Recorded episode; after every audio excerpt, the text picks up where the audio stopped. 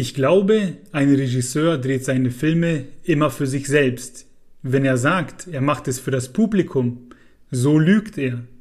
Wenn die Zuschauer den Film dann lieben, liegt es daran, dass sie dieselben Überzeugungen haben wie der Regisseur und nicht umgekehrt.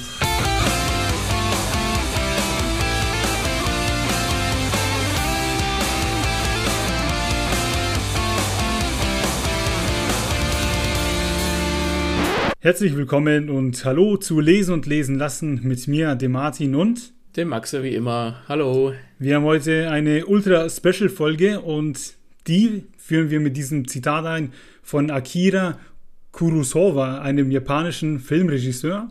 Und soll ich es dir nochmal richtig sagen, wie man es auf Japanisch ausspricht? Sage es mir richtig. Akira Kurosawa. Jawohl. Und weißt du, welchen Film der unter anderem gemacht hat? Es steht in meinen Notizen, da steht Jojimbo. Genau, das ist ja dieser Samurai-Film, der diesen riesen Einfluss hatte auf diese Italo-Western, zum Beispiel mit Clint genau. Eastwood. Der hat die quasi erfunden und ja, Regisseure trifft man weniger in den Büchern, vielleicht bei Drehbüchern, aber tatsächlich bei Filmen. Und Filme sind heute ja etwas, das spielt in diese Folge mit, denn wir haben Gäste da, den Manuel und den Matze. Servus. Hi. Mahlzeit. Ihr habt nämlich einen Filmpodcast, der heißt Umgeschrieben, Ungeschrieben. Und so ist es. Ja, deswegen haben wir uns eine coole Aktion ähm, überlegt. Wir erklären gleich, worum es geht, aber ich glaube, am besten erklärt ihr uns, wo ihr gerade sitzt zuerst. Erstmal muss ich direkt was sagen. Du hast äh, über Jojimbo gesprochen und da muss ich direkt einhaken als mega riesen äh, Italo-Western-Fan. Äh, der Film, der äh, quasi darauf basiert und eine 1 zu 1 Kopie, außer das Setting äh, dazu ist, ist äh, für eine Handvoll Dollar der erste große äh, Sergio Leone-Film aus der Dollar-Trilogie, äh, zudem auch für eine Handvoll Dollar mehr und ähm, äh, zwei glorreiche Halunken gehört, der dann wiederum nochmal als Remake gemacht wurde mit Bruce Willis Last Man Standing in den 90ern. Vielen Dank. Ich merke schon, wie, wie, nee, ist geil. Äh, ist nämlich gleich hier bewiesen, wieso wir euch eingeladen haben, weil ihr scheinbar die Experten für seid. Ich glaube, ihr hättet mich einfach weglassen können. Weil Matze ist echt einfach so ein Lexikon für jeden Film. Du kannst dir irgendeinen Film aus den 30ern von irgendeinem auf San Marino nennen oder so und er kennt den Film. Das ist ja, ganz, so, ganz so extrem nicht, aber gute Filme in den 30ern gab es auch. Natürlich äh, unter großem Einfluss des Zweiten Weltkriegs und der Nazi-Herrschaft in Deutschland gab es da auch sehr schöne Filme. Also schön im Sinne von sehr interessant, aber das ist ein anderes Thema. Ich äh, lasse es jetzt auch. Ähm, ja, ich bin Matze, äh, ich äh, bin äh, der Erfinder, kann man so sagen, von Ungeschrieben, Umgeschrieben. Ich habe mir die zwei Hansel dazu geholt. Manuel ist hier, Sapp leider nicht. Ähm, und wir haben angefangen zu sagen, okay, wir stellen sechs Regeln auf. Zu den sechs Regeln darf jeder sich quasi Filme aussuchen, sechs Stück. Und dazu schreiben wir dann die entsprechenden Drehbücher. Immer zwei, zwei Leute von uns. Also immer zwei schreiben, einer hört nur zu und sagt hinterher zu den Drehbüchern ein bisschen was. Das ist so der Grundgedanke. Das heißt, wir haben jetzt zur Zeit äh, der Aufnahme, naja, zur Zeit der Veröffentlichung sind vier Folgen veröffentlicht. Das ist einmal das Sequel, das nie hätte sein dürfen in Folge 1. Manuel, welche Filme haben wir da gemacht? Äh, Butterfly Effect 2. So ist es. Da haben wir nämlich den Butterfly Effect 2, den es äh, schon gibt, genommen und haben gesagt, das ist Müll, den können wir besser. Äh, in Folge 2 haben wir das Sequel, das wir uns gewünscht hätten. Was haben wir da gemacht, Manuel? Konstantin 2, aber du musst mich jetzt nicht ständig abfragen. Nee, du darfst jetzt, du darfst jetzt weiterreden, was wir in Folge 3 und 4 gemacht haben. Äh, ja, eine Sekunde.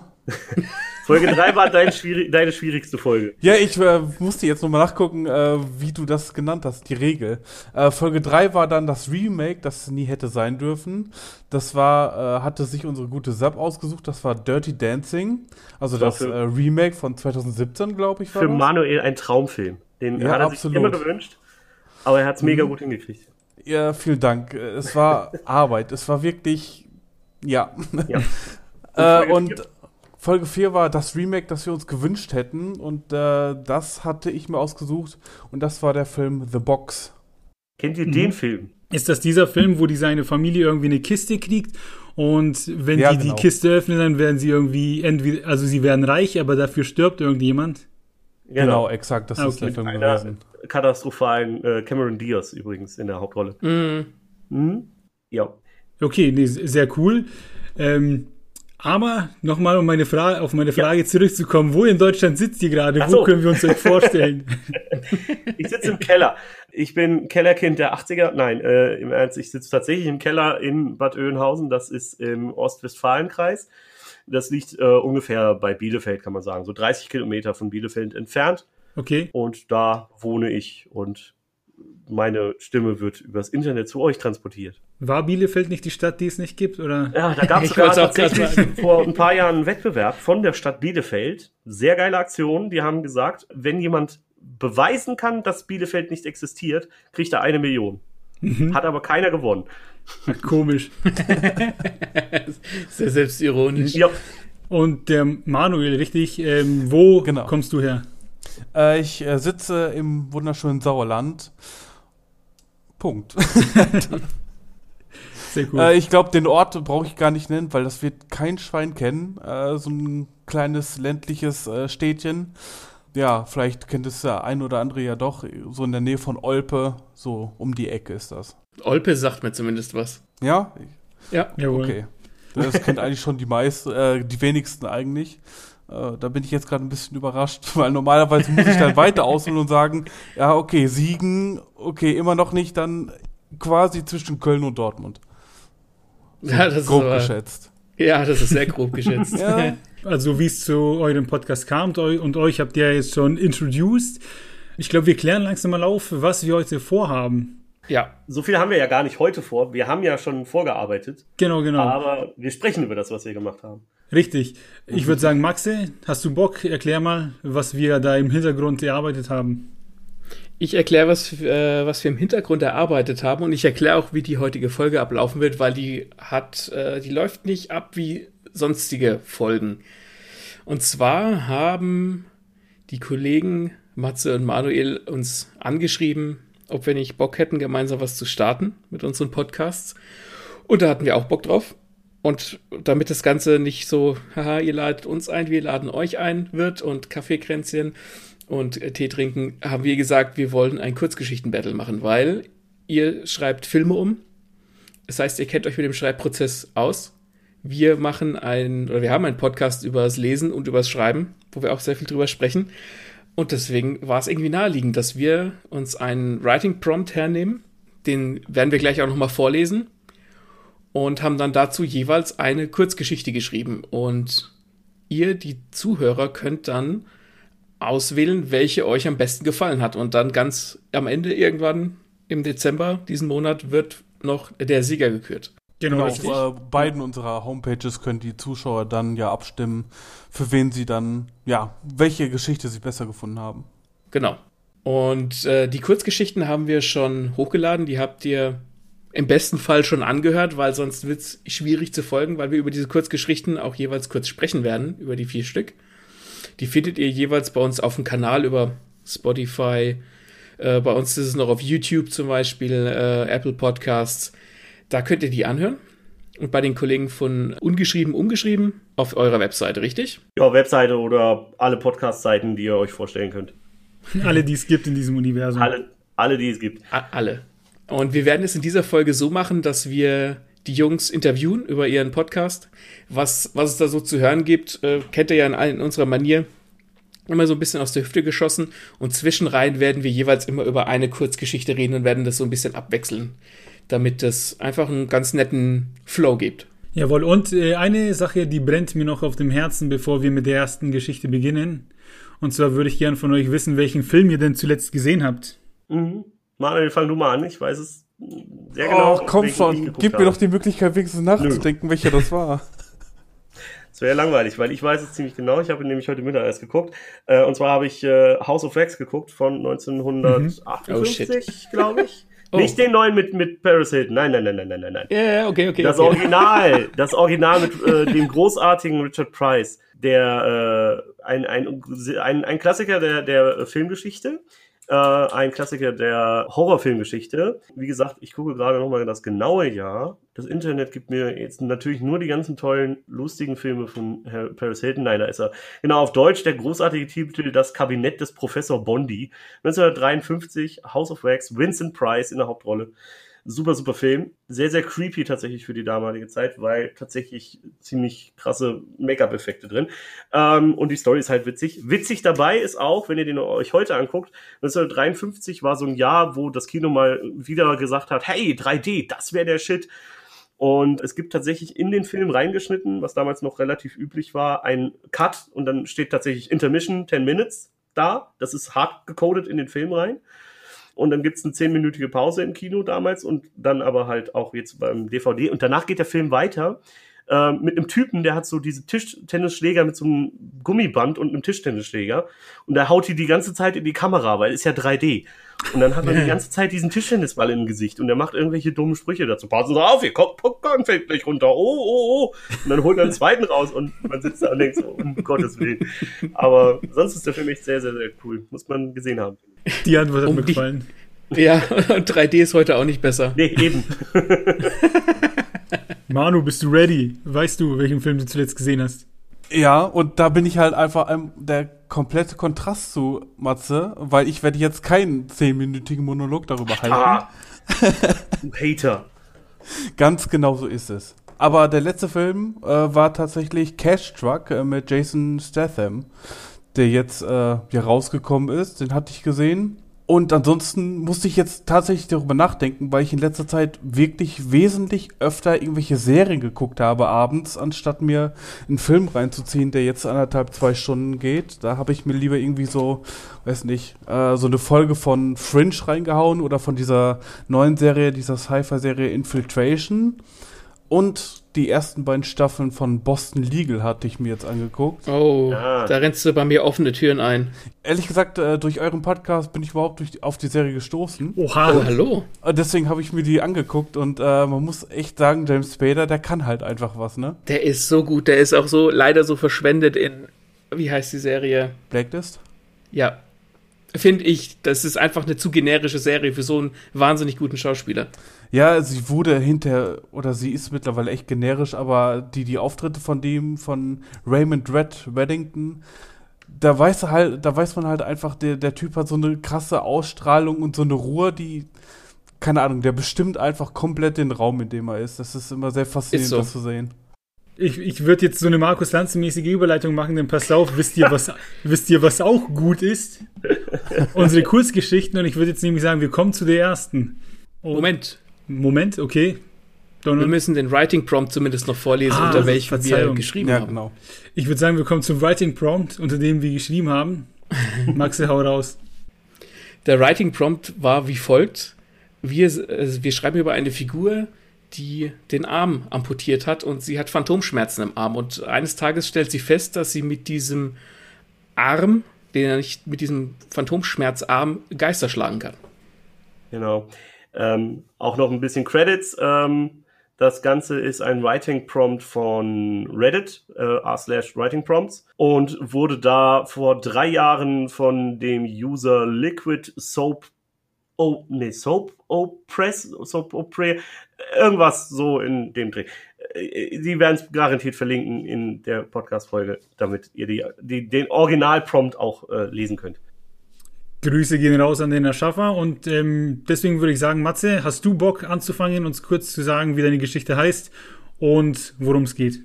Ich glaube, einen Namen habe ich dir gar nicht wirklich gegeben, aber im Endeffekt ist es äh, eine kurze Geschichte dahingehend, ähm, es fängt an, dass ein Mann mit einem Kameramann zusammen in ein Geisterhaus in Anführungszeichen geht, also in ein Haus, wo wahrscheinlich ein Geist wohnt und es fängt eben so an, dass man das Gefühl hat, es ist so eine typische Ghost Hunter Serie, äh, wie man sie ja garantiert aus dem Fernsehen kennt, wo dann irgendwelche Leute in irgendwelche spooky Ghost Häuser gehen und da dann irgendwelche Klappergeräusche. Oh, das muss ein Geist gewesen sein. Auf jeden Fall. Oh, ich habe hier mein Infrarotlicht und da war ein weißer Fleck. Das ist garantiert wieder ein Geist.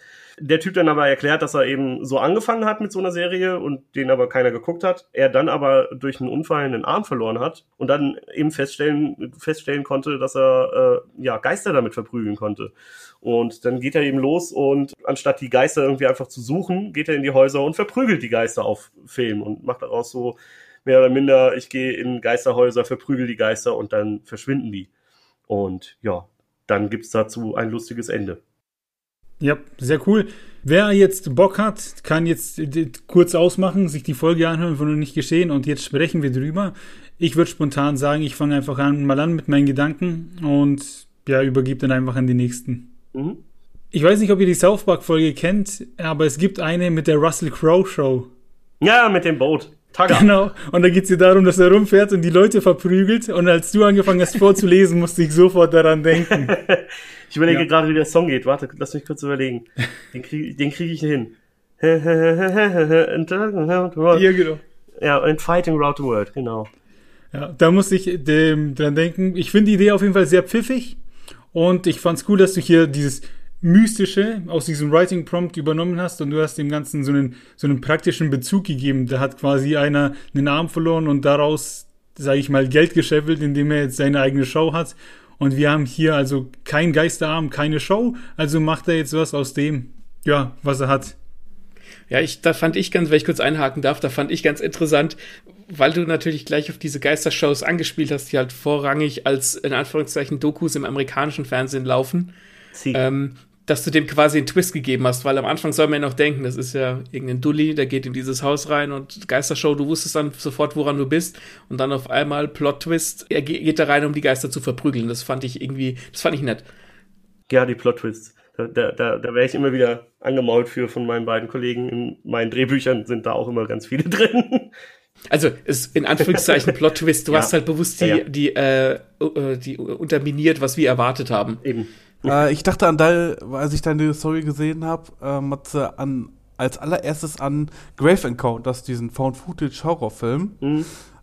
Der, das hatte mich daran sofort erinnert und an äh, Douglas Adams. Und zwar gab es in der Paar Anhalter durch die, durch die Galaxis ähm, in dieser Buchreihe ein Charakter, der durch irgendeinen dummen Unfall unsterblich geworden ist und ja, den Entschluss gefasst hat, jeden einzelnen, jede einzelne Person im Universum alphabetisch zu besuchen und zu beleidigen.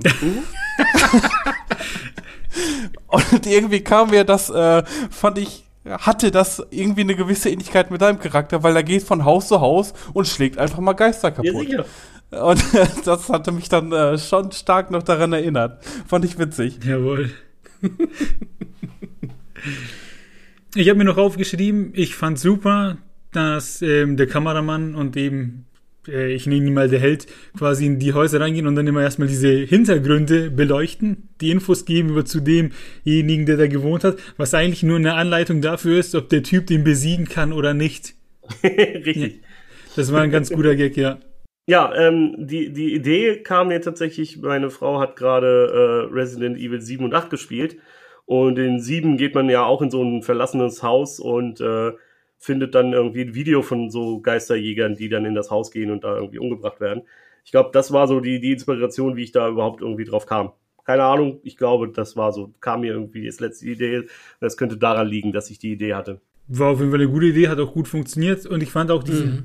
Den Twist fand ich gut, dass der Held dann am Ende nicht mehr unbesiegbar ist und das feststellt. Und das spielte, hab, also vielleicht, ich sag mir, wenn ich zu viele rein interpretiere, aber ich finde, das hat so ein bisschen mit dem gespielt, so man soll die Toten äh, ehren oder ruhen lassen und dann kommt da einer und mischt die aber auf und stellt dann fest, ach du Scheiße, Kerm, äh, Karma gibt's auch über die Sterblichkeit hinaus. Und ja, das, war ja das so, Karma, ja. Ja, das, das fand ich gut. Das ist halt so, eigentlich die, die Geister äh, sich ja nicht wehren konnten ähm, weil sie gar nicht wussten, was, was passiert, aber dann irgendwie diese miteinander kommuniziert haben. Ich habe halt gedacht, warum sollen die Geister nicht miteinander reden? Ich meine, also, gibt ja keinen Grund, warum die Wir das reden nicht ja auch sollen. miteinander, ne? Eben. So, und dann hat ihm vielleicht dem, dem Geist einer erzählt, du, hier, der Typ kommt, äh, guck mal, ob du da was machen kannst. Und dann ist er halt an den Falschen geraten und der hat das, äh, ja, Sehr gut. Ich fand vor allem cool, äh, wie du am Anfang das so dargestellt hast, dass der Typ eigentlich echt gelangweilt ist. In diesem Tempo deiner Sätze, so wie immer, hast du, glaube ich, irgendwie, so wie immer, irgendwie vier, drei oder viermal hintereinander gesagt in den Sätzen. Und äh, so als ob es einfach so sein Tageswerk ist, von Haus zu Haus zu gehen, jeden Tag irgendeinem Geist auf die Schnauze zu hauen. Und äh, das, äh, keine Ahnung, damit hast du schon irgendwie gute eine gute Grundlage geschaffen, damit die Spannungskurve schon hochgehen kann, weil es eigentlich ja eher so sein sollte, dass es easy peasy für ihn ist, dass er einfach da durchmäht und äh, dann ist es ja ziemlich anders gekommen. So ist es. Was mir persönlich gut gefallen hat von, ähm, äh, wie soll ich sagen, von einem schreiberischen Standpunkt aus, ist, dass du sehr viel geshowt und wenig getellt hast. Das hat sich da Martin auch aufgeschrieben. Das ist so ein bisschen, ich weiß nicht, ob ihr mit dieser Regel vertraut seid, Show, don't tell. Also man yeah. soll weniger erzählen und mehr zeigen, was passiert. Und das ist genau das, was in der Geschichte passi passiert ist tatsächlich. Also es wurde weniger darüber erzählt, was eigentlich Phase ist, sondern es ging gleich rein in die Action. Und das hat, hast du fast über die ganze Laufzeit durchgezogen. Das fand ich, fanden wir ziemlich gut. Danke. Ja. Ja. Ja. ja. Dann würde ich sagen, haben wir die erste Geschichte eruiert. Jetzt lockern wir das Ganze natürlich wieder ein bisschen auf. Nach so viel Lob müssen wir wieder runterkommen. Ja, ihr dürft darum kämpfen, wer diese Frage beantwortet. Welcher Film fällt euch spontan ein, der eine gute Fortsetzung hatte? Indiana Jones. Gute Antwort. Bitte spezifizieren Sie. Die sind alle geil. Zurück in die Zukunft. Soll ich noch mehr sagen?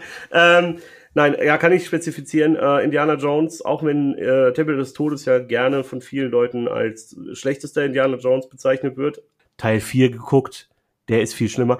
Egal, ähm, der macht eigentlich alles richtig, außer dass halt natürlich die, die Frau absichtlich auch nervt. Ähm, denn, ähm, ähm, sagt mal schnell den Regisseur, der fällt mir gerade nicht ein. Spielberg, danke. Der war damals in einer, in, einer, in einer Scheidung und hat seine, seinen Frust über seine jetzt mittlerweile Ex-Ehefrau eben in dem Film ausgelassen. Aber im Endeffekt macht der Film alles, alles äh, richtig, weil er alle Szenen oder äh, diese ganze, dieses ganze Gefühl aus dem ersten Teil sehr gut transportiert in ein anderes Setting. Ohne so das Originalgefühl Indiana Jones zu zerstören. Er ist der schlechteste von den ersten dreien, ist aber immer noch ein großartiger Film. Und man merkt auch sehr stark, dass Harrison Ford sehr, sehr krank war. Ich glaube, er hatte Malaria und äh, diese großartige Szene, wo er diesen Typen erschießt, diesen Schwertmenschen, war eigentlich als epischer Kampf geplant, aber Harrison Ford war so krank, dass er das nicht machen konnte und deswegen diese Szene umgeschrieben haben zu, ja, der Typ fuchtelt mit dem Schwert rum, ja, Indiana Jones zieht seine Pistole und er schießt ihn einfach. Und dass diese Szene sogar später nochmal aufgefangen wird auf der Brücke, wo er danach auch nochmal steht und dann hat er aber seine Pistole nicht. Also ich äh, finde zum Beispiel, das ist so einer der Filme, wo ich sage, dass die, die Fortsetzung ist eigentlich ziemlich perfekt, so wie sie ist. Punkt. Ich bin verblüfft. so gut. Aber dann kann der, Ma der, Manuel ja beantworten stattdessen, auf welchen, welcher auf, oder auf welchen Film erwartet, der noch nicht erschienen ist. Sehnsüchtigst. Uff, keine Ahnung.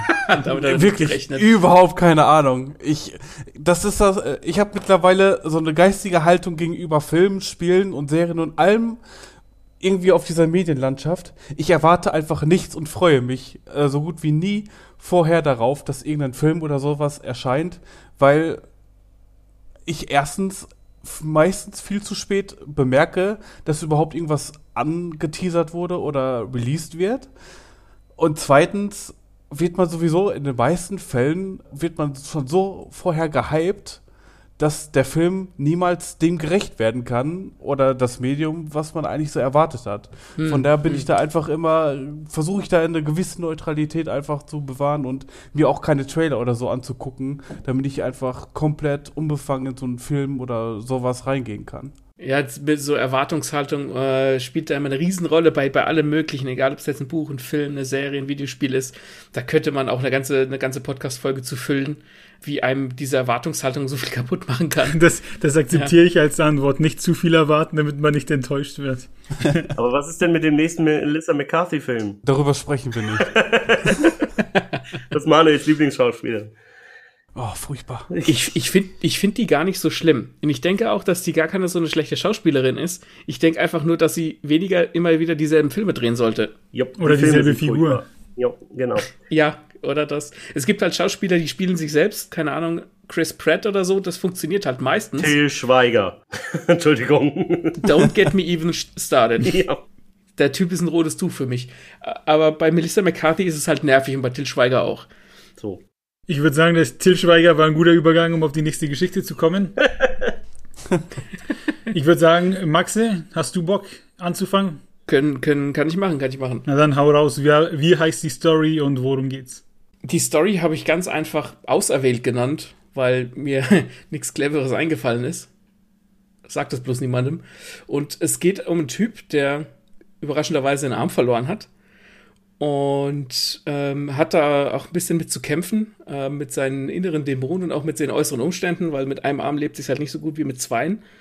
Und der wird dann eines Abends auf einem dunklen Supermarktparkplatz von jemandem angegriffen, äh, der auch so eine Art, wie so eine Art Geist besitzt, wie so eine Art Geisterkraft. Und stellt dann fest, dass er nicht den Typen schlagen kann, aber den Geist und gewinnt dann auch diesen Kampf und dann äh, bleibt ein recht offenes Ende, das bewusst so gewählt ist. Jawohl, ähm, ich würde sagen, Matze, Manuel, ihr dürft anfangen, ich halte mich jetzt ein bisschen zurück. Okay, äh, ich fand es äh, cool am Anfang, dass du da schon so ein, so ein Foreshadowing betrieben hast mit dem äh, Traum von dem Pfeil uh, und dem Bogen. Und ich hatte zum Teil auch schon eher das Gefühl, dass es fast schon wie eine Einleitung der ganze Text gewesen ist für eine große, größere Story oder wenn man mhm. das irgendwie ein bisschen noch zusammenpresst, dass es fast schon so ein, so das Feeling von einem Intro hatte, irgendwie von so einem Anime irgendwie. äh, fand ich irgendwie, weiß nicht, ja. so, so, oh Mann, ich habe Geisterkräfte und auf einmal ist da so ein, äh, bist du da am Kämpfen und dann wird dir gesagt, ja, alles klar, hier sind die nächsten Gegner, viel Spaß. Weiß nicht, das hatte für mich irgendwie so das Gefühl von einem Anime-Intro geweckt. Ja, was ich noch fragen wollte, gibt es einen Grund, warum du den Gegner äh, teilweise menschlich und wie ein Geist beschrieben hast? Das hängt vielleicht damit zusammen, ähm, auch mit deiner äh, Aussage von vorher, dass es, dass es für dich wirkt wie ein Anime. Tatsächlich, ihr habt diesen, dieses Writing Prompt gewählt und ich habe gesagt, das ist im Prinzip die Synopsis zu JoJo's Bizarre Adventure und ich rede in fast jeder Folge darüber oder erwähne es zumindest und habe gesagt, okay, wenn die das wollen, dann, dann schreibe ich eine in Anführungszeichen Fanfiction dazu. Und da ist es so, ah, dass, die, okay. dass die Leute mit Stands kämpfen so heißen die in diesem, in diesem Universum. Das sind im Prinzip, äh, ich sage jetzt mal, wie so eine Art Geisterwesen, wie so eine Manifestation der Willenskraft. Und deswegen hat er auch über die Geschichte herausgefunden, dass er erst dachte, oh, das ist ein Geist, so die Luft flirrt, irgendwas ist komisch, bis er dann feststellt, okay, dieses Ding hat ja doch irgendwie eine, eine Form oder ein Aussehen und er hat das dann halt so im Laufe dieser Geschichte entdeckt. Okay, das erklärt einiges. Das heißt, das Thema, was wir schon besprochen hatten, als wir über das Vorhaben mit den Kurzgeschichten geschrieben haben, ist wieder aufgetaucht. Das nämlich deine, deine Vorliebe für diesen Anime. Ja, ich will jetzt gar nicht anfangen von, von dem Anime oder von dem Manga, der absolut großartig ist und schon seit den 80ern läuft und jeder gesehen haben soll, weil er toll ist. Aber ja, es hat, es hat einfach, ich meine, ihr habt es ausgesucht. Das, ich, ich wollte nicht, ich, aber ich musste und es ist geschehen. Ja, was willst du machen, ne? Was willst du? Das geht ja nicht anders. Was ich wollte nicht, aber ich musste. Ja, klar. und diese und diese Frau, der ich bewusst keinen Namen gegeben habe, ist tatsächlich eine Figur, die in dem in dem Manga oder in dem Anime vorkommt, genauso. Ah, Mit einer okay. Geschichte, die auf die Figur aus oder auf ja auf den Hauptbösewicht aus der Geschichte quasi hindeutet. Also haben die dir quasi eine Art Heimspiel gegeben. Sozusagen. Ah, okay. Alles klar. Ja, Manuel, bist du fertig? Sie. Gut. Ähm, ich bin bei Animes ja total raus. Äh, JoJo's Bizarre Adventure kenne ich nur, weil mein Stiefsohn das irgendwie total guckt, ganz viel. Ich habe, äh, glaube ich, drei Animes gesehen oder vier. Dragon Ball, Elfenlied, äh, NGE und bestimmt noch irgendwas anderes. Ach ja, hier, die, die Ghibli-Filme habe ich natürlich gesehen, aber Jawohl. Ähm, deswegen habe ich diese Assoziation nicht gehabt, sondern meine Assoziation ging in Richtung äh, Scott Pilgrim vs. The World.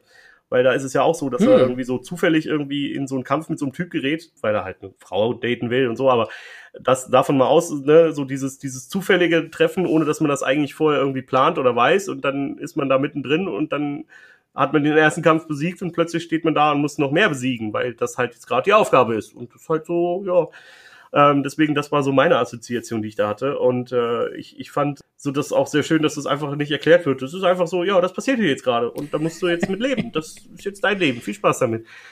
Ich halte mich ja auch gerne an, an so Worten fest, äh, so der, der, die, die, die Hutzelfrau oder wie war das? Ja, das fand ich auch immer schön und die sitzt da plötzlich auf der Mauer. Es ist so, es, es fängt so an, klar, mit diesem leicht übersinnlichen Touchen mit dem Arm äh, aber im Endeffekt so eine normale, normale Welt wird plötzlich so zu einer total verrückten Welt. Und das fand ich immer sehr schön, weil es halt auch so irgendwie, äh, wenn man die Geschichte anfängt, kann man nie erraten, sei denn man kennt JoJo's Bizarre Adventure offensichtlich, nie erraten, wo die Geschichte hingeht und was am Ende ist, am Ende steht. Da würde keiner, würde keiner erraten, glaube ich. Und das finde ich immer sehr schön, weil ähm, je mehr, je weniger man das Ende vorausahnen kann, umso mehr Überraschungsmoment hat man. Ja, da, da, das stimmt auch. Und es war auch von mir tatsächlich so geplant, dass den, den Zuhörer oder den Leser, ja, bei uns sind es die Zuhörer, halt einfach so reinzuschmeißen. Da, dass es halt auch irgendwie funktioniert, ohne dass man die in Anführungszeichen Vorlage kennt. Ja. Und es trotzdem auf ein, es ein Präludium ist zu dem, was kommen könnte. Und dann kann man ja eventuell den Anime schauen oder den Manga lesen und dann erkennt man dann auch wieder die ein oder andere Sache. Ja, ich hatte auch halt überlegt, also bei mir sind es ja immer Filme, so diese Szene so an den Anfang von einem Film setzen, so als Cold Open, so nennt man das, bevor äh, irgendwie ein Intro kommt. Also so als Cold Open, plötzlich läuft ein Typ und der prügelt sich und dann geht, kommt das Intro und danach geht der Film dann los. So, das wäre halt, ein, wäre halt eine mhm. ganz coole Möglichkeit gewesen, so, ne? Das, so, das hatte ich so, das war so meine Assoziation muss man bei, Kur bei Kurzgeschichten muss man eh immer irgendwie so einen Rahmen finden, in dem es reinpasst. Wir haben ja gesagt, wir machen zwei Seiten und da muss man einfach irgendwie äh, keine Gefangenen, oder darf man keine Gefangenen machen. Ja. Das ist richtig. Ich würde jetzt noch hinzufügen, vielleicht ist euch das auch aufgefallen und ihr könnt da ähm, quasi mir auch widersprechen, aber ich finde, der Maxe hat eine sehr gute, ich sag mal, Fähigkeit, seine Worte auszuwählen. Also Danke. ich finde, er drückt sich stellenweise sehr, äh, sehr gewählt aus ja, aber schafft's, also ich weiß nicht, dem sein Wortschatz, den hätte ich gerne. Den fand ich genial. Ich werde noch rot. aber er hat recht. Ja. ja, ist auf jeden Fall das eine oder andere Mal aufgeblitzt, dass äh, du auf jeden Fall mitworten kannst. Die Eloquenz ist da. Die Eloquenz ja. ist gegeben. das gibt mir Mut für weitere Projekte. Deutsch, äh, Deutsch ähm, auf, äh, sag schon, Ach Gott, ey, ich, äh, ist es Leistungskurs. Ist genau, danke, Leistungskurs. Hatte ich übrigens, ich kann es trotzdem nicht. Pass auf, die deutsche Lehrer haben früher im Unterricht, wenn sie die Schulaufgaben korrigiert haben, immer bei Max abgeschrieben. das war Geschichte 2. Jetzt habt ihr schon zwei Geschichten gehört und wenn ihr die Geschichten vorher noch nicht gehabt habt und euch denkt, scheiße, ist das geil, jetzt habt ihr immer noch die Chance, schaut auf unseren Seiten vorbei und klickt euch durch. Und während ihr das macht, könnt ihr euch anhören, wie ich die nächste Frage an die beiden Gäste stelle. Bei uns ist die Absprache, ich sag mal, ein bisschen leichter. Wir sind nur zu zweit und ja, sind wir schnell zusammengeschrien, äh, wie wir jetzt was angehen. Ihr seid zu dritt. Wie ist es bei euch? Herrscht da Demokratie oder habt ihr einen Boss? Äh, ich glaube, das ist teils, teils. Also gibt da Momente, wo Matze dann schon eher so die Zügel in der Hand hat, aber im Grunde machen wir eigentlich schon zu dritt immer aus, wie wir was machen. Und jetzt mal als Beispiel, wo ich jetzt die letzten Tage sehr viel mit der Homepage gearbeitet habe, habe ich das halt komplett übernommen, aber auch dann immer wieder nachgefragt, ähm, was die anderen dazu sagen, ob sie irgendwelche Sachen haben, die sie anders haben möchten. Und äh, so gehen wir dann halt auch vor, wenn es darum geht, wann wir aufnehmen. Dann besprechen wir das, ob jetzt jemand irgendwie äh, mal eine Zeit lang einfach nicht von der Muse geküsst wurde und nicht wirklich irgendwas zusammengeschrieben hat, dann hatten wir ja das Glück, dass wir auch immer vorproduziert haben und dann immer relativ flexibel sein konnten und uns aufeinander verlassen konnten. So. Am geilsten finde ich dabei immer noch, dass ihr euch alle persönlich nicht kennt. und es trotzdem funktioniert. Ja. Tatsächlich bisher noch nicht äh, im echten Leben gesehen das ist natürlich angedacht, aber bisher noch nicht passiert, weil natürlich das mit Corona auch nicht so einfach ist. Äh, angedacht ist es spätestens zum Ende der Staffel, weil da gibt's dann einen Gewinner und äh, irgendwie, wir wissen noch nicht, was der gewinnt, aber der gewinnt irgendwas und das müssen die anderen beiden ihm persönlich geben. Also von daher, äh, so, spätestens dann. Jawohl, sehr gut. Eine Frage haben wir noch, bevor wir zur nächsten Geschichte ja. kommen. Maxe, stellst du sie?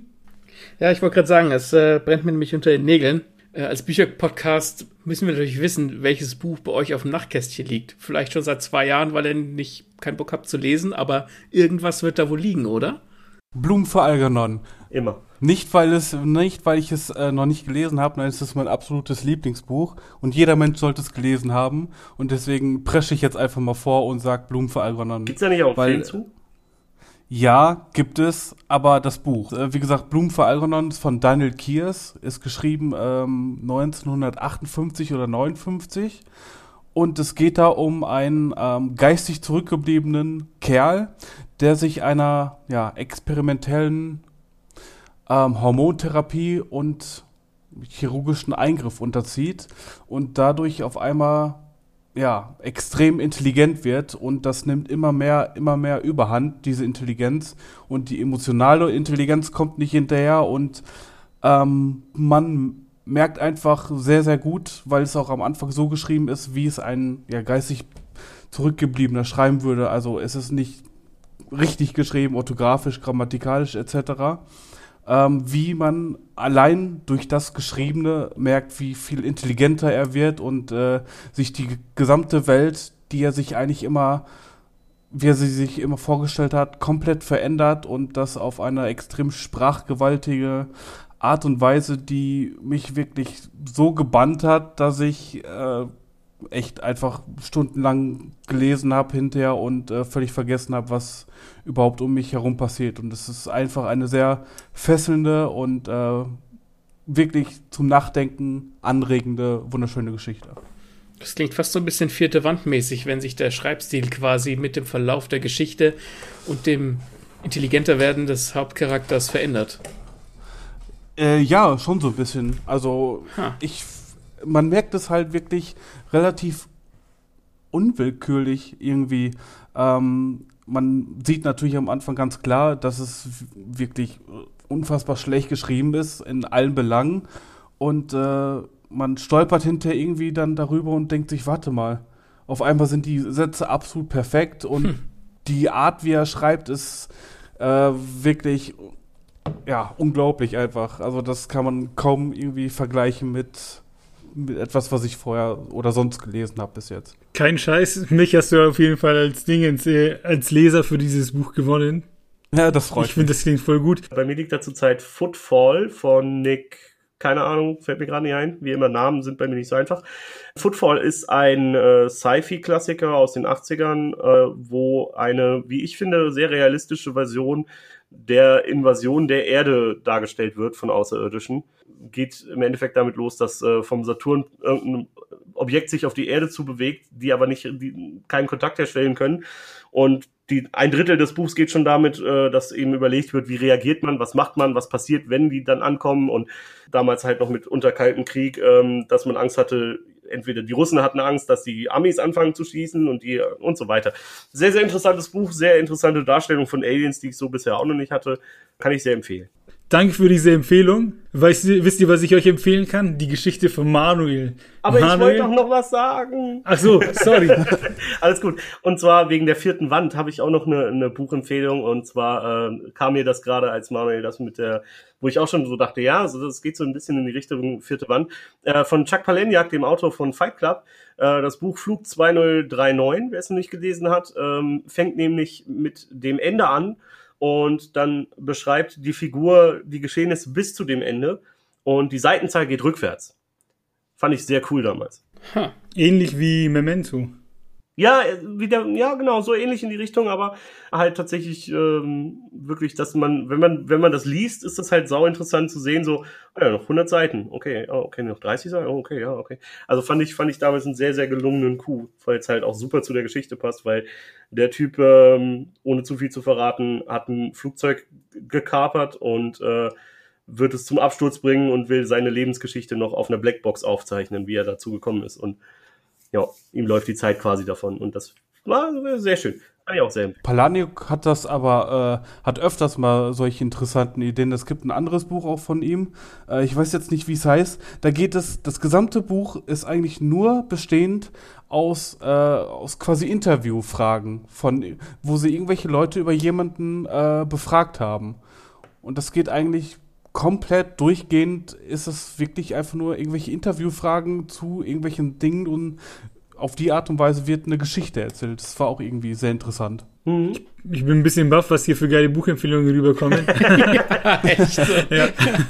Ich dachte, jetzt kommen so die Standardantworten wie, keine Ahnung, äh, Fitzek, Augensammler und nee, was Fitzek anderes. habe ich noch gar nichts gelesen.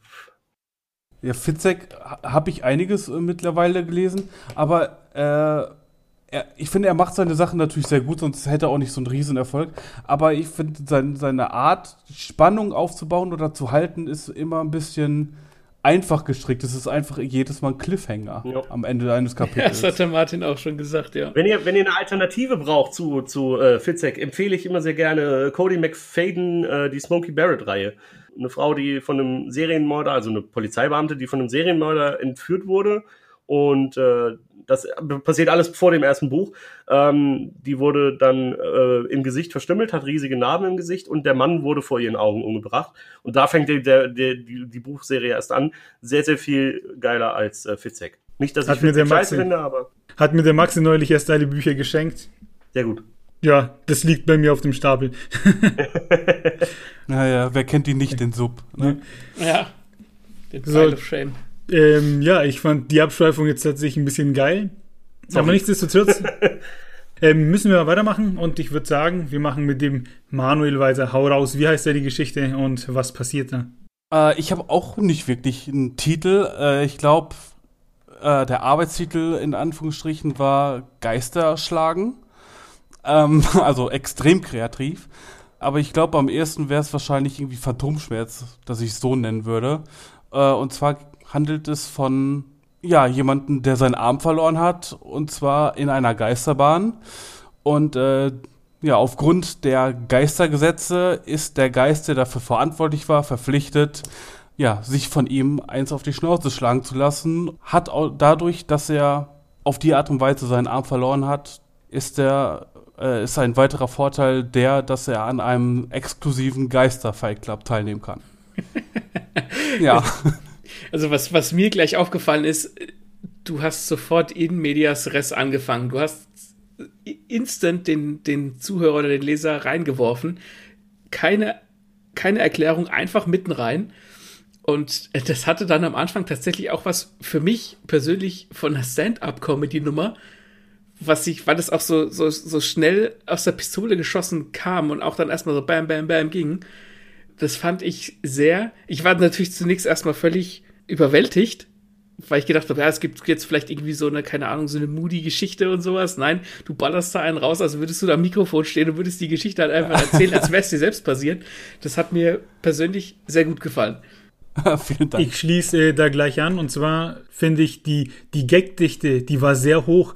Das ja. ist aber gleichzeitig Fluch und Segen, weil ich finde, man hatte manchmal gar nicht die Zeit, sich zu erholen. Schon hast du den nächsten rausgehauen. das und, ist ein bisschen wie bei Hotshot. und beim zweiten Mal hören kam mir der eine erst und ich bin mir ziemlich sicher, dass du das bewusst gemacht hast. Und zwar hat, äh, sagst du da, der, dein, der, der Held schaut auf sein Handy und hat die Nachricht von Sam und das ist doch offensichtlich eine Anspielung, oder nicht? Ja, ja. exakt. Eben und solche Sachen, die gehen dann ein bisschen unter, dafür kommen dann andere etwas, weiß ich nicht, mehr in den Vorgra äh, Vordergrund, ein paar Gags. Also deine Geschichte kann man sich auf jeden Fall ein paar Mal öfter anhören und man hat dann immer wieder einen anderen Joke raus. Ja. Ja, finde ich gut, danke. Maxim, möchtest du, bevor ich meine Notizen auspacke? Na, heraus. Okay. Heraus. Genau, also das äh, stellt man, finde ich, ganz gut fest. Das ist quasi der Fight Club für Geister. Und ich sage jetzt bewusst Geister, weil ich super finde, dass du sagst, dass die Geister das Wort Geist nicht mögen. Ich finde es aber noch besser, dass du äh, kein Wort sagst, was sie mögen. Und das passt ja auch so ein bisschen zu den Geistern, die ja so in unserer Welt schweben, aber nicht in unsere Welt gehört. Und die haben kein Wort für sich und wissen nichts mit sich anzufangen, wollen aber nicht Geister genannt werden. Also ich finde, das, das macht die Geister in deiner Welt sympathisch. Okay, cool, ja, danke. Genauso wie dass du erzählst, dass die ihr eigenes Postsystem und Bürowesen und sowas haben. Ja, das klingt komisch, aber es hat halt die Geister vermenschlicht. Ne? Sie waren Teil des Ganzen, das fand ich gut. Das, das war einfach gutes Worldbuilding, sagen ja, wir es mal so. Ja, also genau. das war natürlich in erster Linie als, als Joke gedacht, aber es war, äh, auf dem Papier war es gutes, gutes Worldbuilding und das hatte auch so eine gewisse Metaebene, so von wegen, dass Geister nicht Geister genannt werden sollen. Da merkt man einfach, dass du einfach eine Ecke weiter gedacht hast, sozusagen. Und dann kriegt man was serviert, wo man selber gar nicht drauf gekommen wäre oder gar nicht daran gedacht hätte, wenn man sagt, okay, was ist, wenn Geister nicht Geister genannt werden wollen? Das ist so, ich mag solche Erlebnisse, wo ich einfach mehr auf den Teller kriege, als ich am Anfang gedacht habe. Das freut mich, danke. Pass auf, die ist richtig gut, die Frage. Muss ich mir selbst ein bisschen auf die Schulter klopfen und aufpassen, dass ich nicht lache. Wie kamst du auf den Schlecker? Etwa, weil es auch ein totes Geschäft ist? Verdammt. äh, ja, auch. Und keine Ahnung, da gab es mehrere Sachen. Erstens fand ich es einfach witzig, einen Schlecker da einzubauen. Ich fand, äh, da Schlecker einfach früher so omnipräsent überall war und eigentlich in jedem Ort irgendwo mindestens ein Schlecker war und das ja dann komplett eingegangen ist, dachte ich, wäre es witzig, das einzubauen. Dann dachte ich daran, über Pokémon gab es, glaube ich, auch bei Geistern die Attacke Schlecker. Ja. Schlur. Und genau, und äh, ja, das war's. er hat natürlich auch wieder, also erstmal das mit Nachricht für Sam, äh, ist mir auch als erstes aufgefallen. Äh, habe ich, glaube ich, der erste Kommentar, den ich, den ich äh, geschickt habe, ihm war dann tatsächlich Schlecker, ernsthaft. und ähm, dann das mit dem Zug, das hatte, hatte er schon mal eingebaut. Da habe ich ihm gesagt, Jo, den, den Satz findest du richtig gut, ne? Mit dem meine Gesichtszüge. Ich, der ist fantastisch. Meine Gesichtszüge machen das, was er in Zug macht, wenn er in die Kurve fährt so schnell. Das hat mir nämlich unser, in unserem Halloween-Special hat er den, genau denselben Satz auch schon eingebaut. ähm, aber man muss, man muss wirklich sagen, dass Manuel, wenn man sich die ersten Folgen von unserem Podcast anhört, also gerade so die allererste Folge, da merkt man wirklich, dass das, ähm, also die zweite Folge ist es ja, da hast du ja deinen ersten, dein erstes Drehbuch ähm, bei Konstantin merkt man wirklich, dass äh, Manuel da viel dran gearbeitet hat mit dem freien Vorlesen und deutlich weniger nervös ist als früher. Ja, ich muss äh, zugeben, ich habe bestimmt anderthalb Stunden gebraucht, um den Text so vorzulesen, äh, wie es dann am Ende war. Das hättest du jetzt nicht äh, sagen müssen. Es war One Take, Mensch. Es war One Take, das war ganz easy, eben runtergesabbelt und gut war. Und ich dachte mir auch, ja, wir schreiben über Amputationen und äh, Geister. Und ich hatte mir schon gedacht, dass die meisten wahrscheinlich eher ein, ein äh, ja, ich sag mal, etwas düsterer, düsterer daran gehen und äh, so eine Story schreiben. Und ich wollte einfach irgendwie einen Geister-Fight Club machen. Das war das Erste, was mir in den Sinn kam. Und das fand ich einfach so witzig. Es ist halt auch, es ist halt auch ganz cool, dass wirklich vier komplett unterschiedliche Geschichten draus geworden sind. Ne? Also Manuel eher im humoristischen Bereich, dann haben wir einmal mehr Action-Bereich, das kommt ja gleich noch die Story. Dann, dann einmal wirklich so ein bisschen mysteriös mit, mit quasi als, als, also so wirklich komplett unterschiedlich. Keiner irgendwie so sich ähnlich mal gewesen, ne? Also keiner, dass man sagt, ja. okay, das ist eigentlich dieselbe Story, nur irgendwie ein bisschen anders verpackt, sondern, sondern wirklich immer komplett andere Geschichten draus geworden sind. Ich glaube, das können wir alle so unterschreiben, oder? Ja, ja, ja, ja. ja. absolut. Das, das ist uns nämlich mal tatsächlich passiert. Bei Dirty Dancing, unserer dritten Folge, haben ja Manuel und Sapp geschrieben. Und die haben beide dieselbe, unabhängig voneinander, ohne das abzusprechen, so dieselbe Grundidee drin gehabt. Es sind trotzdem unterschiedliche Geschichten, aber die Grundidee, und die sagen auch beide so, ja, also abgesprochen war das jetzt nicht. Also, aber das ist so passiert. Great Minds Think Alike. Ja. Scheinbar haben wir vier Great Minds, die nicht alike thinken, aber trotzdem great sind. Den hast du schön gesagt. Gell? Den hast du aufgeschrieben vorher, oder? Gibst du. Schnelles Papier zerknüllen und wegwerfen. Nein. Ja. Ja, dann Geschichte 4. Ja, und so schnell sind wir Ach jetzt. Ja, ihr ähm, wollt ja nur Fragen stellen. Genau, jetzt stellen wir die nächste Frage. Und zwar, ähm, jetzt habt ihr ja beide schon eure Fragen vor, äh, Fragen, eure Geschichten vorgestellt und da stellen wir uns die Frage, wie habt ihr sie denn geschrieben? Habt ihr denn Schreibgewohnheiten? Äh, Matze, du Ach, wieder anfangen. muss ich wieder. Ich warte schon darauf, dass du was sagst, aber dann kommt wieder nichts. Na gut, ich habe tatsächlich die Angewohnheit noch aus äh, tatsächlich Fanfiction-Tagen. Ja, ich habe mal Fanfictions geschrieben. Ich stehe dazu. Äh, Twilight. Nee, Dragon Ball Z und Harry Potter. So nämlich. Ich will unbedingt die Dragon Ball Z Fanfiction lesen. Ich glaube, die findest du nicht mehr. Ich glaube, die ist tatsächlich, bitte. Ist tatsächlich weg. Die ist nicht mehr da. Matze, bitte, ich flehe dich Wenn an. Ich sie Internet finde, gerne. Wenn ich sie finde, gerne, aber ich glaube nicht, dass man sie noch finden wird. Und die Harry Potter findet man tatsächlich noch. Blutrosen hieß die. Die kann man tatsächlich noch finden. Vielleicht kann ich, wenn die irgendwo liegt, dann verlinke ich die unter die Folge. Sehr gerne. Ähm, das war, wie gesagt, da habe ich halt irgendwie angefangen, ähm, ich, ich habe keinen Plan. Ich setze mich hin, ich habe eine Grundidee und dann schreibe ich einfach. Das heißt, meine, meine Geschichten verändern sich auch im, im Schreiben. Also es ist tatsächlich so, dass ich so meistens ein Ende habe, da willst du hin, aber nicht immer da ankomme. Und äh, ich habe es mir auch zur Angewohnheit gemacht, die Sachen tatsächlich nicht nochmal zu lesen, also ich lese, gucke drüber wegen Schreibfehlern und Formulierungen und so, aber ich versuche zu verhindern, nochmal was dran zu ändern, weil wenn ich anfange zu verändern, dann ändere ich die Geschichte kaputt und schmeiße in den Müll und fange von vorne an. Das, das kann ich einfach nicht. Ich weiß nicht warum, aber das kann ich einfach nicht. Und deswegen schreibe ich einfach wild runter und äh, gucke, was raus wird. Manchmal klappt es, manchmal nicht. Einer meiner Dozenten hat mal gesagt, äh, schreiben heißt Entscheidungen treffen und das, was du jetzt gesagt hast, ich finde, das spiegelt sich da ganz gut wieder. Du schreibst deine Geschichte und sagst, okay, so, das passt jetzt und triffst damit deine Entscheidung. Ja, könnte man so sagen, ja. Übrigens, ich habe die äh, Geschichte gefunden, Matze. Ja? Blutrosen oder welche? Ja, genau, ja. Blutrosen. Link gleich mal in Discord hauen. jo, mach ich. Hast du Schreibgewohnheiten, Manuel? Ich bin gerade dabei, mir eine aufzubauen, ja. Weil für mich war auch immer das Schreiben so eine Tätigkeit oder etwas, was ich unbedingt gerne machen möchte. Und irgendwie als Kind war schon so ein bisschen der Traum, mal irgendwann ein Buch zu veröffentlichen.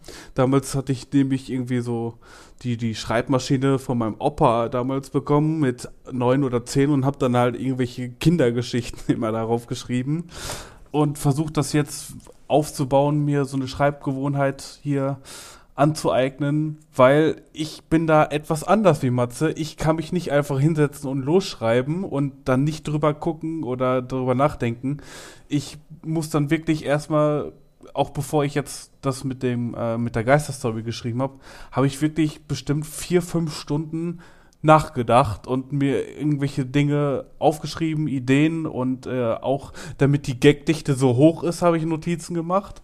Da bin ich einfach der größte Kritiker von mir selbst und deswegen war es für mich immer recht schwierig, da am Ball zu bleiben. Aber mittlerweile habe ich dann, äh, wenn ich aufstehe, erstmal morgens Kaffee trinken und dann schreibe ich eine Stunde.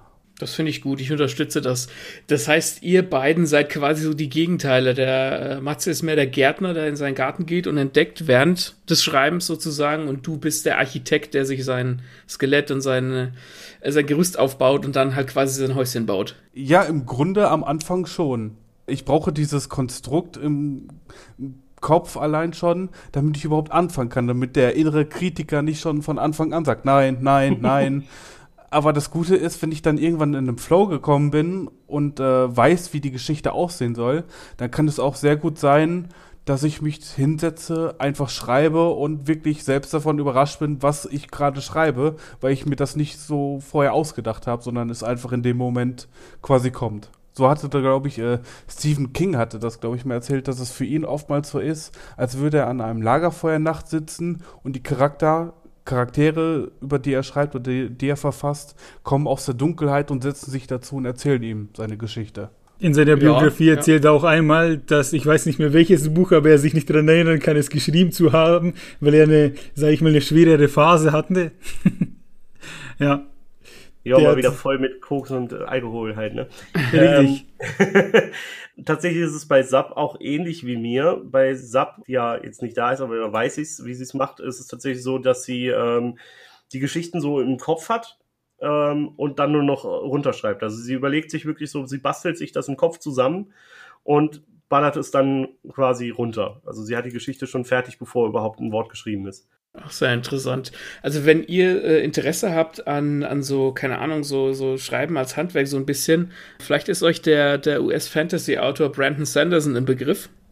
Klar, die Kurse gibt es auch auf YouTube. Mhm, genau. genau. Die, die habe ich, ja. die, die hab ich mir nämlich auch angeguckt, beziehungsweise er hat 2020, das war letztes Jahr, kurz vor Corona oder ich glaube am Anfang von Corona, so im März, April, hat er ähm, diese Kurse quasi in der Uni an Utah, wo er lehrt, an dem Lehrstuhl, hat er aufgenommen und die sind extrem hilfreich. Also gerade für Deutschland ist er so in der Hinsicht so ein bisschen äh, mal wieder Bananenrepublik weil wir ja kein so ein richtiges Storytelling oder, oder Schreibkurse oder irgendwie solche Uni-Angebote so richtig haben, bis auf in Leipzig, glaube ich. Ähm, das ich ist sehr, sehr zu empfehlen. Sehr zu empfehlen für jeden, der gerne schreiben möchte und da so ein bisschen dahinter steigen möchte und so einen Kickstart braucht. Die, die dauern immer so eine Stunde, diese, die Lektionen von ihm.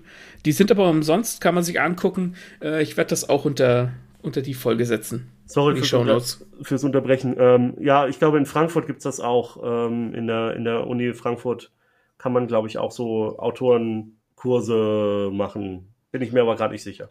Ja, es ist bei uns halt so ein bisschen mehr Wilder Westen, ne? weil ja. Schreibhandwerk, da gehört halt trotzdem was dazu. Es ist relativ abstrakt teilweise auch, ähm, da so da ein bisschen dahinter zu steigen. Ähm, aber da sind die Amerikaner in dem Fall deutlich weiter als wir ist äh, eine Frage. Ich hatte mal angefangen, das zu gucken und ich meine mich zu erinnern, er hätte gesagt, dass der Kurs, den er da anbietet oder den er da unterrichtet, hauptsächlich für Leute ist oder am besten für Leute ist, die äh, Fantasy und Science Fiction schreiben. Ist das ist das so, dass es eher dafür geeignet ist oder? Ja, ja und nein. Also er ist natürlich selber Fantasy und Science Fiction Autor. Ähm, ich habe das zu einer Zeit angeguckt, wo ich mein eigenes Buch, da war ich so zu, zu zwei Dritteln fertig und ich bewege mich auch im, im Fantasy Schrägstrich Sci-Fi-Genre ganz leicht. Aber wenn du das, wenn du was anderes schreiben willst, kannst du die Sachen, die er da lehrt, trotzdem adaptieren. Okay. Das ist so oder so auf jeden Fall hilfreich, weil das sehr auf die, auf die Basis und das strukturierte Schreiben und äh, Schriftstellertum quasi zurückgeht, so dass du quasi von unten aufbauen kannst. Und das Gute an ihm ist äh, und seine Philosophie ist, du kannst alles schreiben, was du willst, solange du weißt, was du tust. Und äh, deswegen sagt er auch nie, du darfst dies und jenes und Zell nicht machen, sondern der sagt immer, behalt alles im Blick und solange du den Überblick hast und weißt, du weißt, was du machst, ist alles geil. Und das macht den, macht es auch so einfach anzugucken, diese, diese Lesungen von ihm. Ja, ist sogar bei mir in, äh, in einem Tab offen, der erste Teil. Dieser, ich glaube, acht oder neun Lektionen oder Lectures sind das ja. Äh, Werde ich mir auf jeden Fall nochmal angucken. Unbedingt. Die ist natürlich ein bisschen dröge, weil Whiteboard und äh, und Uni, aber ist auf jeden Fall, ist es auf jeden Fall wert, unbedingt. Ich glaube, wenn man einfach schreiben will, dann ist es überhaupt nicht dröge. Dann denkt man da einfach, oh, wieso bin ich da nicht selbst drauf gekommen und äh, macht sich Notizen.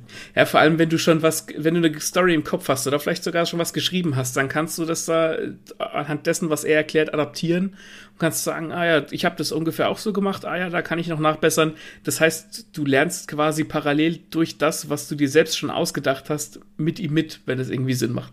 Ja, also dann gibt es dann bereitet euch darauf vor, vielleicht gibt es irgendwann den wirklichen Geisterfall. Kann ich mir auf Netflix ziemlich gut vorstellen. Das stimmt. Das war wieder, finde ich, schöner Ausflug in die Welt des Schreibens. Max, mhm. ich würde sagen, wir überspringen die anderen zwei Fragen, die wir uns für diesen Part überlegt haben. Nein, jetzt will ich es wissen. Jetzt will er es wissen. wir machen es auch kurz. Ich würde die eine noch fragen. Okay. Die erste. Und die andere können wir weglassen, das haben wir jetzt im Prinzip mit beantwortet. Das stimmt allerdings. Ja, ja.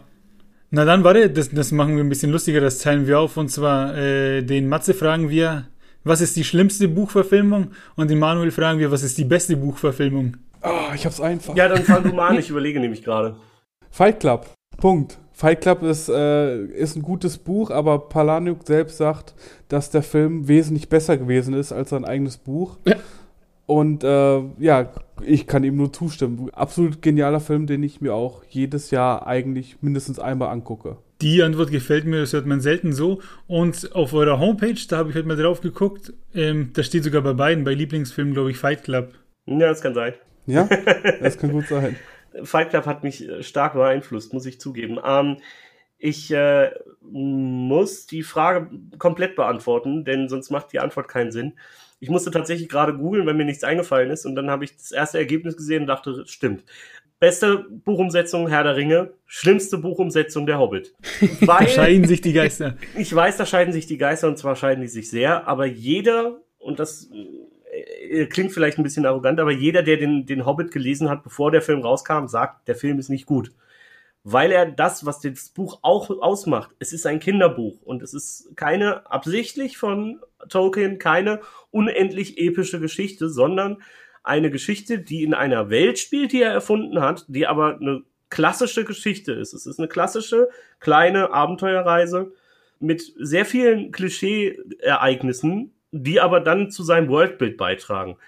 Und was dann Peter Jackson, wo ich wirklich mich frage, warum dieser Mann, der die ersten drei Filme so großartig gemacht hat, dann da irgendwie, ja, Geld, aber äh, es ist, es ist, der Hobbit, das ist einfach, wir nehmen eine kurze kleine Geschichte und machen drei Filme draußen, blasen das unendlich auf mit Sachen, die da eigentlich gar nicht reingehören und oh, es ist, war so traurig. Ich war so traurig. Ich bin es immer noch. Ich, ich war nicht traurig bei der Szene, als äh, in der Saruman noch mal dran kam, weil das eine Szene ist, die meine ich im, so im Silmarillion ähm, geschrieben war. Mit dem und da war ich als, oh, ja. als Zuschauer war ich da sehr hyped und ich persönlich finde diese ich habe den Hobbit gelesen, ich habe den, ich habe die Trilogie gesehen ja. und ich finde die gar nicht so schlimm, wie sie immer ganz gerne gemacht wird. Sie, sie, haben sie halt epochal aufgeblasen, ja, aber ich persönlich, mal abgesehen von dem Look und dass das alles mehr nach CGI aussieht, finde die gar nicht so schlimm.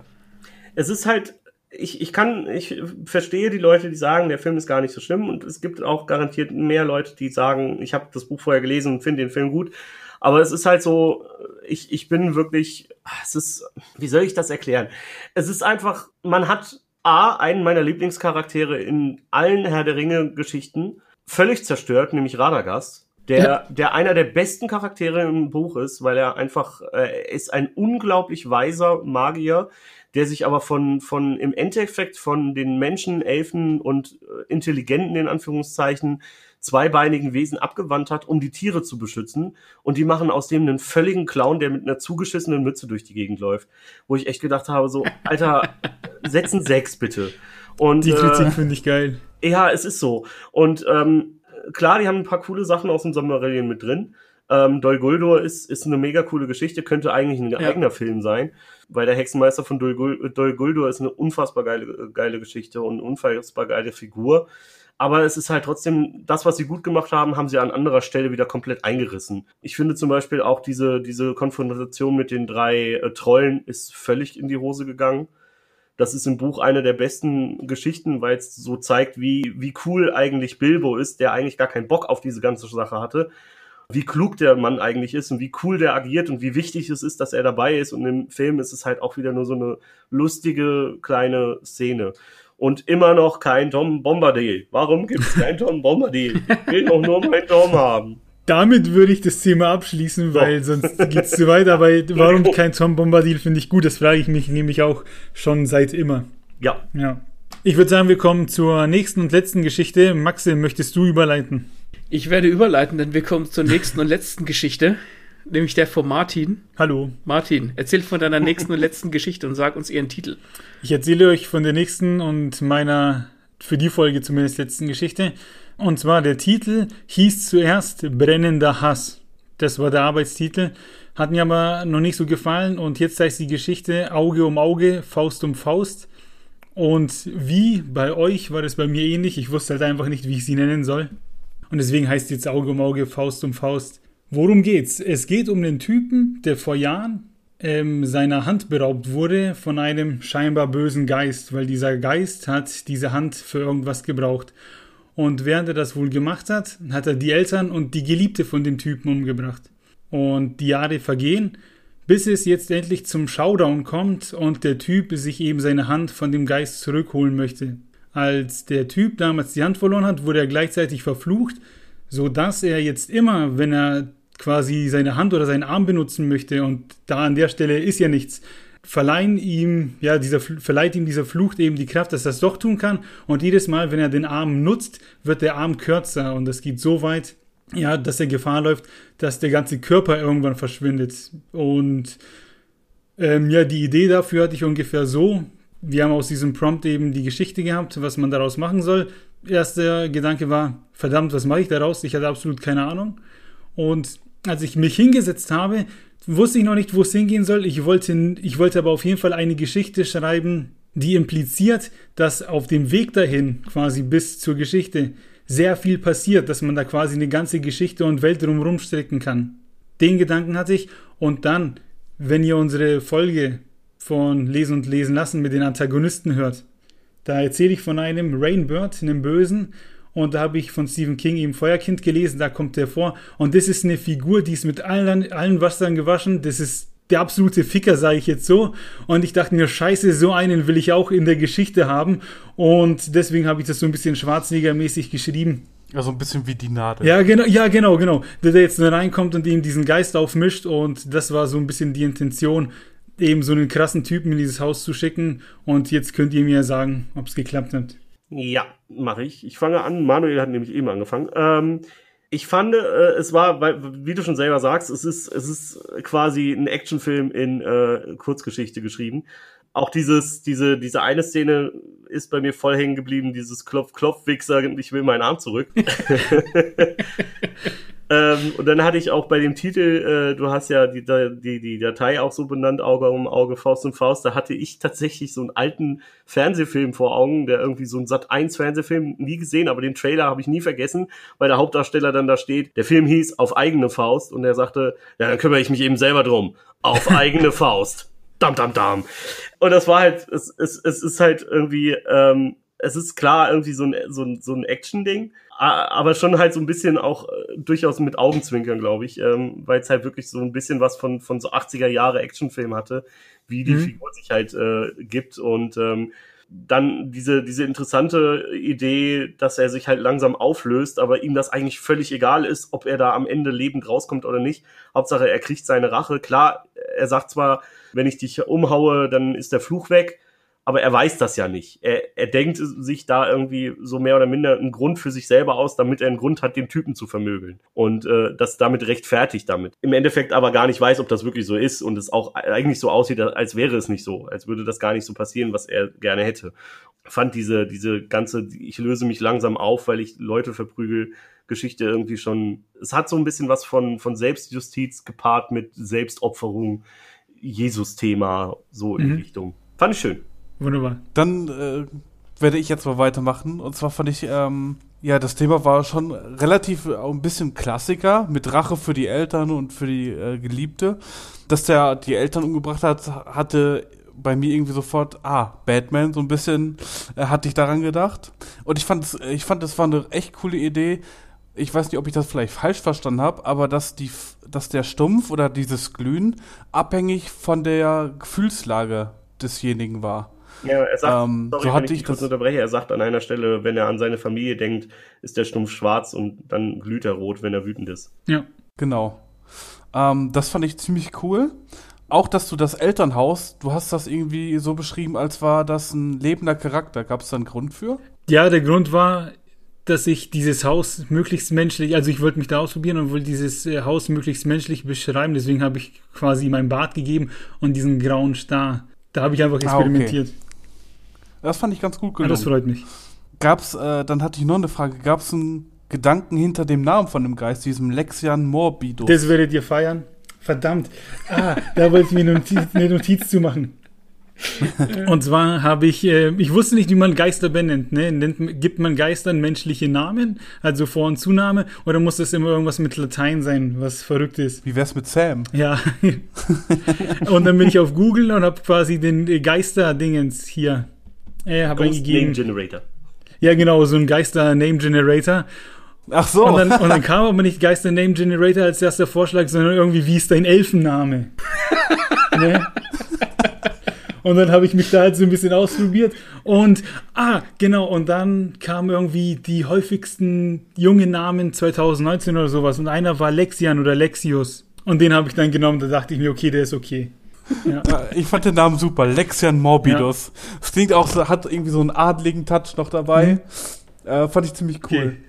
Und ähm, ich dachte, also woran ich dachte, als du dann diesen Kampf beschrieben hast, wo der, dieser, dieser Geisterstumpf auch immer größer wurde und mehr von seinem Körper übernommen hat, hatte ich irgendwie das Bild von, äh, vor Augen von, von All Might aus äh, Boku no Hero wo er gegen All for One gekämpft hat mhm. und so quasi seine letzten Reserven dieser, dieser äh, One for All Kraft aufgebraucht hat in dem Kampf. Das ist ein geiler Vergleich, da freue ich mich drüber. Ich möchte das, das, Genki das Dama, richtig. Ich, ich möchte die Genki Dama von Dragon Ball Z reinbringen, weil ich das nicht kenne, was Manuel da gerade erzählt hat. Das, das, das war auch ein richtig geiler Moment, wo er ihm dann halt einfach ultimativ mit dem letzten, mit dem letzten Restkraft auf die Fresse haut. Das war schon ziemlich, ziemlich gut. Ich hab, ja, ich feiere gerade innerlich ein bisschen, dass der Manuel das jetzt äh, hier so getroppt hat. Finde ich auch, ja. ja, ich habe, äh, ich äh, verfolge die Serie. Ich muss sagen, ist jetzt off-topic, aber ich fand die letzte Staffel, das Ende, diese Auflösung von diesem neuen Bösewicht. Oh, da müssen scheiße. wir gleich stoppen, weil so weit bin ich noch nicht. Okay. okay, okay. alles wäre jetzt Spoiler, was kommt. Alles klar, ich halte es Maul. äh, klärt mich mal kurz auf, was, was ist das denn? Es ist quasi eine äh, Schule für Leute mit gewissen Fähigkeiten. Ja, nein, nein, nein, nein. Um, ist das ein Anime oder ist das echtes Leben? Anime, ja. Okay, ja. dann kann ich es nicht kennen. Alles klar. Danke. Weitermachen. Was ich noch zu Martin seiner Geschichte sagen möchte, und ich kenne den Martin ja jetzt schon ein Jahr und, und wir haben unsere, die Sachen, die wir geil finden, sagen wir so, die überschneiden sich recht häufig. Und das sind halt oftmals so kleine Momente. Und diese Geschichte war die most Martin-Geschichte, die ich jemals von ihm gelesen habe. Das war, das waren Punchlines und es war No-Nonsense aufs Maul Action. Und das fand ich super. So ein guter alter Charles Bronson-Film. Ja, das, also das, das, das hat einfach, man hat gemerkt, dass es vom, vom Martin kommt. Es ist, es, da weiß ich nicht, weiß nicht, wie ich das anders ausdrücken soll. Ich muss dazu sagen, die war ja vorher ein bisschen länger und da hat mich der Max in Anführungsstrichen ein bisschen, sage ich mal, zensiert, dass ich die Geschichte wieder run runterkürzen musste. Ich hatte da auch nämlich noch so Punchlines drin, wie, dass er diesen Fluch um sich legen konnte und das war dann wie ein Sixpack für den ganzen Körper und solche Sachen. Und da habe ich dann aber ein paar von diesen, sage ich mal, Punchlines wieder rausgenommen. Aber das Beste hast du drin gelassen mit Ding Dong. Ja, das, da habe ich mich ehrlich gesagt selbst gefeiert. Und ich habe ja noch diese Stelle drin, wo er quasi nach oben guckt und sagt, jetzt ist Showtime. Da hat mir der Max angekreidet, er findet das ein bisschen cheesy. Ich fand es aber so geil, dass ich mir dachte, nee, lass ich trotzdem drinnen. Ja. Den Lektor übergangen. Ding Dong, Wichser. Großartig. Ach ja. Schön.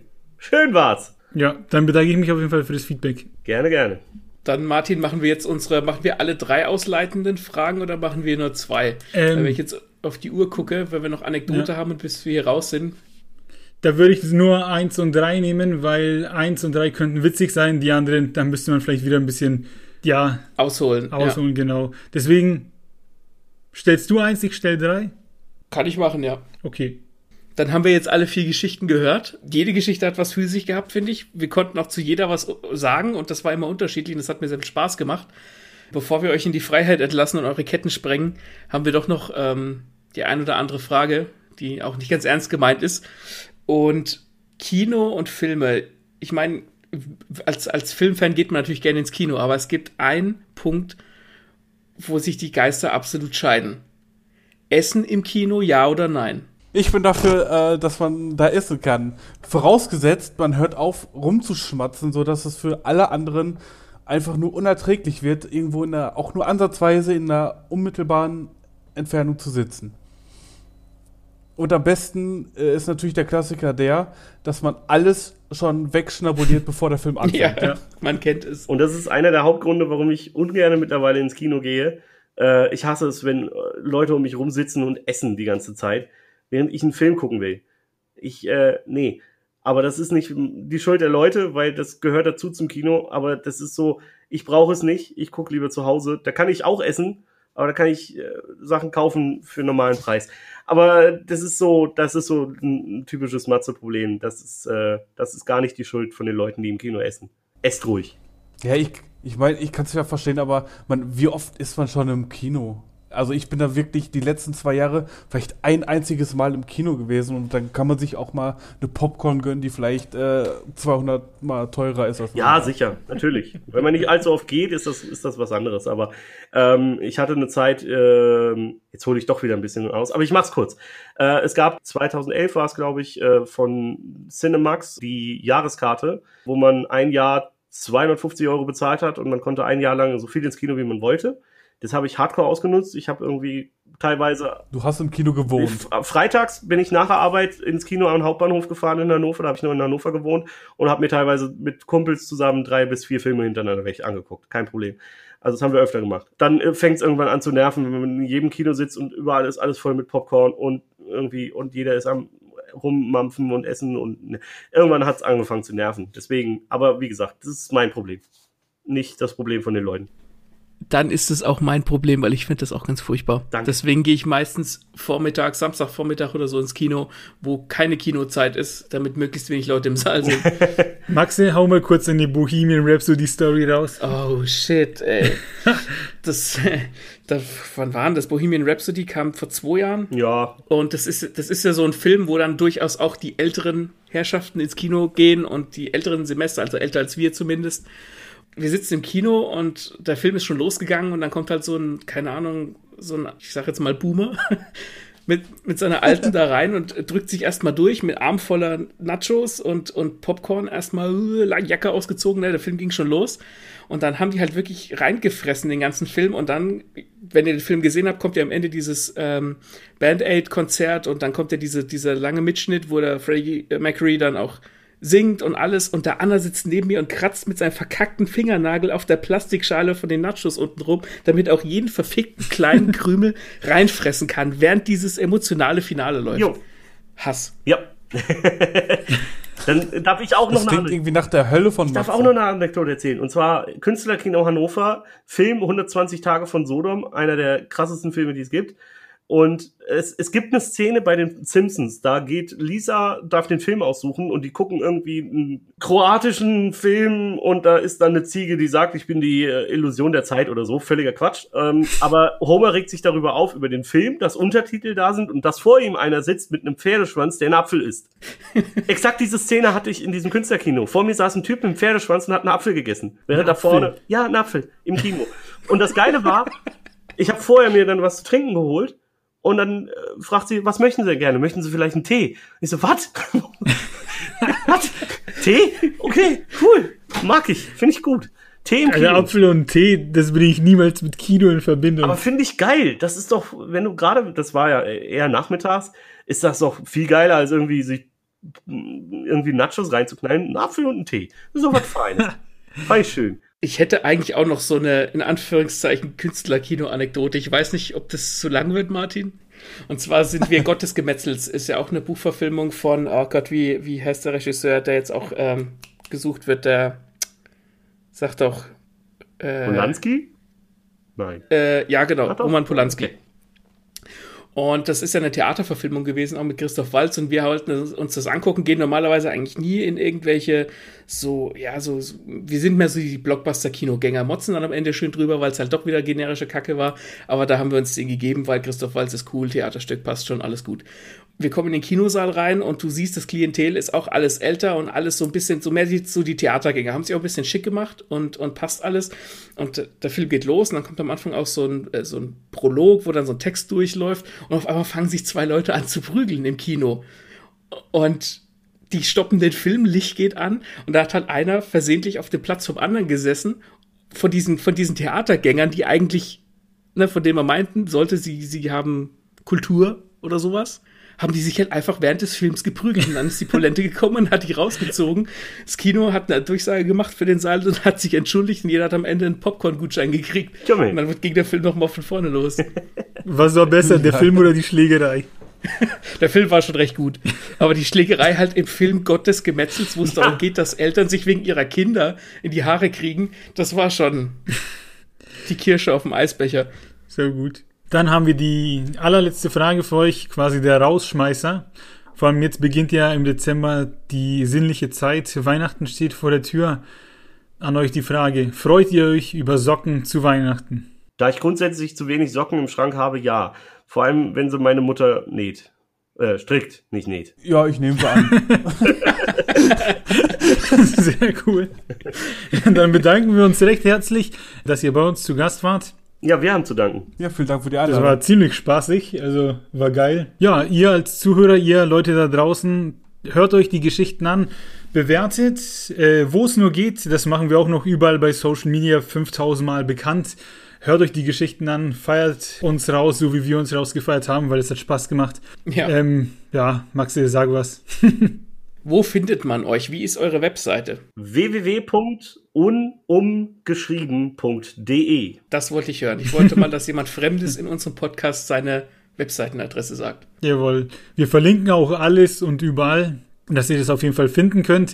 Hinterlasst uns eure Kommentare in jeder Kommentarspalte, die ihr im Internet findet. Ihr findet uns auf Facebook, Instagram, YouTube und Twitter. Immer Podcast lesen und lesen lassen suchen. Mehr bleibt nicht zu sagen, außer, Max, wann kommt die nächste Folge? Oh, oh scheiße. Oh, jetzt bin ich wieder in die Bredouille. Äh, warte. Wir tun natürlich wieder so, als wüsste er es nicht. die kommt am 29. Dezember. Oha, kurz vor Silvester. Kurz vor Silvester. Geile Sache. Na dann, freuen wir uns auf euch. Vielen Dank fürs Zuhören. Vielen Dank fürs Mitmachen und bis denn. Ciao, ciao. Haut rein. Wacken 2013 war ich äh, von meinem damaligen Online-Radiosender tatsächlich als Presse eingeladen und durfte da umsonst auf den VIP-Platz und äh, durfte umsonst auf das Festival. Wir haben uns natürlich vorher geguckt und ähm, auch Kontakt aufgenommen zu Bands, damit wir Interviews führen konnten. Haben wir auch fleißig, fleißig getan. Eine Band, die wir nicht auf dem Schirm hatten, war die Band Ailstorm. Ich weiß nicht, wer sie kennt. Ja, schon live gesehen. Sehr schön, sehr schöne Band wie bezeichnen sich immer Rainbow Bacon Pirate Metal. Ist äh, die offizielle Selbstbeschreibung. Die war tatsächlich bei uns auf dem Campingplatz, auf dem VIP-Campingplatz direkt nebenan. So, dann kam zuerst der Manager von denen und wir da hinten gestratzt und gesagt so, hey, hey, cool, Aidstorm, ja, hätten die nicht Bock, ein Interview mit uns zu machen? Ja, ja, mach ich klar, mach ich klar, kein Thema. Die Jungs sind noch unterwegs, die stehen im Stau, die kommen gleich und dann klären wir das alles. Vielleicht nicht heute, aber dann morgen oder Sonntag. Irgendwann auf jeden Fall. So, die kamen dann also irgendwann an. Das erste, was sie gemacht haben, ist aus dem Auto steigen, Flasche Whisky war es, glaube ich, aufgemacht und die erstmal leer gemacht und dann waren sie verschwunden. So, und wir dann immer wieder mal bei dem Manager angefragt, so, kommen die dann, können wir, weiß ich nicht, wollen wir einen Termin suchen? Und er sagte immer nur, ich weiß nicht, wo die sind. Ich habe keine Ahnung, wo die sind. Nächsten Tag, am Samstag also, äh, stehen wir auf diesem Campingplatz. Äh, der Manager steht da völlig, völlig wahnsinnig. Und wir so, ja, was ist denn los? Ist, ist irgendwas? Und er so, ich weiß nicht, wo die Band ist. Die müssen in 20 Minuten auftreten. Die sind gestern angekommen, verschwunden und seitdem sind die weg. Und so zehn Minuten vor dem Auftritt kamen die angewackelt, hackestramm, haben sich ihr, ihren Kram geschnappt, den sie noch irgendwie brauchten, haben sich kurz noch irgendwie angezogen und sind dann auf die Bühne und haben ein mega geiles Konzert gespielt. Aber das war so passend für diese Band, aber es war so, so ein Chaos habe ich, glaube ich, noch nie erlebt. Und ich habe, glaube ich, noch nie einen Manager von irgendwas gesehen, der so kurz davor war, irgendwie sich, äh, weiß ich nicht, in die Weser zu stürzen oder so. Das war mega.